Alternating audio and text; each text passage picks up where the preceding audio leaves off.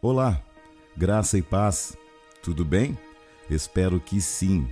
Caso contrário, que esta palavra venha falar ao seu coração. Todos os dias renascem com uma nova esperança. Eu acredito nas forças de um Deus que rege todo o universo. Ele é o meu mestre, minha luz, meu caminho, minha verdade, minha vida. E é por isso que eu vou cada vez mais longe Graças a Deus. Romanos capítulo 12, versículo 2 diz assim: E não vos conformeis com este século, mas transformai-vos pela renovação da vossa mente, para que experimenteis qual seja a boa, agradável e perfeita vontade de Deus. É imprescindível que você entenda que o que está dentro de você é muito mais precioso do que tudo aquilo que está fora. Nós estamos num tempo perigoso, porque este tempo é um tempo de inversão de valores. Hoje, um porte físico vale mais do que valores morais. Ostentação assumiu o lugar do coração. A vaidade está no centro da alma dos homens. Eu quero te dar um exemplo clássico de inversão de valores e desvalorização do sagrado. Quando Uzá tocou na arca da aliança, ele morreu. Havia uma maneira correta que Uzá desconhecia ou desprezou. Deus é um Deus que trabalha em processos para uma finalidade. Em toda a Bíblia, nós observamos o Senhor levantando os seus escolhidos dentro de processos e propósitos. O que é mais caro, uma laranja ou um suco de laranja? É claro, o suco é mais caro. Mas por quê? Porque na verdade o suco já passou pelo processo e a laranja ainda continua sendo laranja. Em Gênesis 23, Abraão se levantou bem cedo e levou seu filho Isaque para sacrificar e para levá-lo a um processo de desprendimento e confiança. Abraão tinha uma convicção muito clara do que Deus queria e de como Deus queria que fosse. Todo sacrifício tem um valor. A entrega de Abraão era importante aos extremos. Deus não queria a riqueza de Abraão, Deus queria o seu próprio coração. Deus não está interessado no que você possui, ele está interessado em você. Deus havia feito uma aliança com Abraão antes da chegada de Isaac. Mas agora Deus vai checar até que ponto aquele homem estava realmente disposto nesta aliança. Até onde ele iria por uma aliança. Mas a disposição da obediência iria estabelecer até onde Deus poderia contar com Abraão. Será que Deus pode realmente contar com você? Será que você realmente está predisposto ou disposto e disponível para que Deus possa usar a sua vida e te enviar para onde Ele quiser e fazer de você o que Ele bem entender. Muitas vezes nós levantamos as mãos e dizemos: Nós confiamos, pode me enviar aonde o Senhor quiser. Mas quando Deus decide verdadeiramente fazer a vontade dele, nós recuamos. Por quê? Porque não estamos completamente estabelecidos em aliança. Quando Deus faz uma aliança, ela vai ser passada pelo fogo. Eu tenho outro exemplo sobre Sansão. Deus fez uma aliança com Sansão, mas ele foi passado no processo e foi achado em falta. O que Deus havia pedido a Sansão? Que se separasse, que se guardasse, que não trocasse a intimidade pelas mulheres estrangeiras, pelas coisas fúteis, pelas coisas deste mundo banal. Mas Deus tinha um mistério com Sansão. Deus queria extrair de Sansão algo mais precioso do que ele mesmo. A Bíblia diz que os filisteus descobriram os segredos de Sansão. E qual era o segredo de Sansão? Muitos acham que a fonte de força de Sansão estava no cabelo. Claro que não. Não porque se cortassem a franja de Sansão, ele continuava forte, com o mesmo poder, com a mesma autoridade. O segredo de Sansão estava em sete tranças que estavam em sua cabeça. que se assemelhavam a um candelabro de ponta cabeça, como se derramando azeite liberando fogo sobre os seus lombos.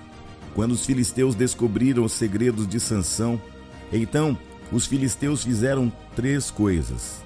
Primeiro, rasparam a sua cabeça. Segundo, furaram seus olhos. Terceiro, decidiram zombar do Deus de Sansão. E muitas vezes Deus vai permitir que algumas coisas aconteçam, porque Deus não é responsável pelas nossas escolhas. Em muitas vezes, Deus vai permitir que pessoas furem nossos olhos, porque Deus não é responsável pela nossa cobiça. Mas tem uma coisa que Deus nunca permitirá: é que alguém zombe do Deus que a gente serve. Colocaram Sansão na moenda, e a moenda para funcionar tem que girar, e para girar tem que dar voltas. Deus falou comigo algo muito particular, e eu quero que você entenda com muita atenção o que eu vou dizer. O que me chama a atenção naquele moinho é que Sansão dava voltas e de repente ele começou a ver um caminho se abrindo diante dele. Enquanto ele dava voltas, um caminho se abriu. E um fato curioso é que este caminho estava sendo gerado num círculo que representa eternidade. Ou seja, Sansão descobriu em meio à sua prova o caminho da eternidade, o alfa e o ômega. O círculo representa algo que não tem começo nem fim. Aquele caminho é uma manifestação do caminho que nos leva para a eternidade. Enquanto Sansão seguia pelo caminho, seus cabelos cresciam. Ou seja, ali ele percebeu que se um homem sai do caminho, ele perde o propósito. Eu quero chamar a sua atenção porque muitas vezes coisas nos distraem. Quantas coisas tiraram você do caminho? Quantas coisas tiraram você da objetividade? Quantas vezes você fez escolhas erradas porque foi influenciado pelo seu coração enganoso e corrupto? Quantas vezes você abriu mão das coisas eternas por causa das coisas fúteis e passageiras? Quantas vezes você abriu mão daquilo que realmente era importante por aquilo que era momentâneo? Isso faz parte da natureza do homem, da velha natureza adâmica. Portanto, hoje é um dia de você fazer escolhas que vão definir para sempre o seu destino eterno. Se Sansão tivesse realmente mantido a sua aliança, tudo o que aconteceu a ele não teria acontecido. Quantas coisas poderiam ter deixado de acontecer na sua vida e por causa de suas escolhas você colheu consequências que vieram a trazer dor e sofrimento. Hoje é um dia de reflexão profunda acerca das escolhas. Abraão escolheu servir a Deus, obedecê-lo, trilhar o caminho. E você? Você vai seguir o caminho que Abraão trilhou ou você vai seguir o caminho de Sansão? Porque há caminhos que ao homem parecem de bem, mas no final são caminhos que o levam à morte. Hoje é um dia que pode definir a sua história. É um dia que você pode deixar um risco ou deixar uma marca. Meu convite para você hoje é para que você entenda valores eternos.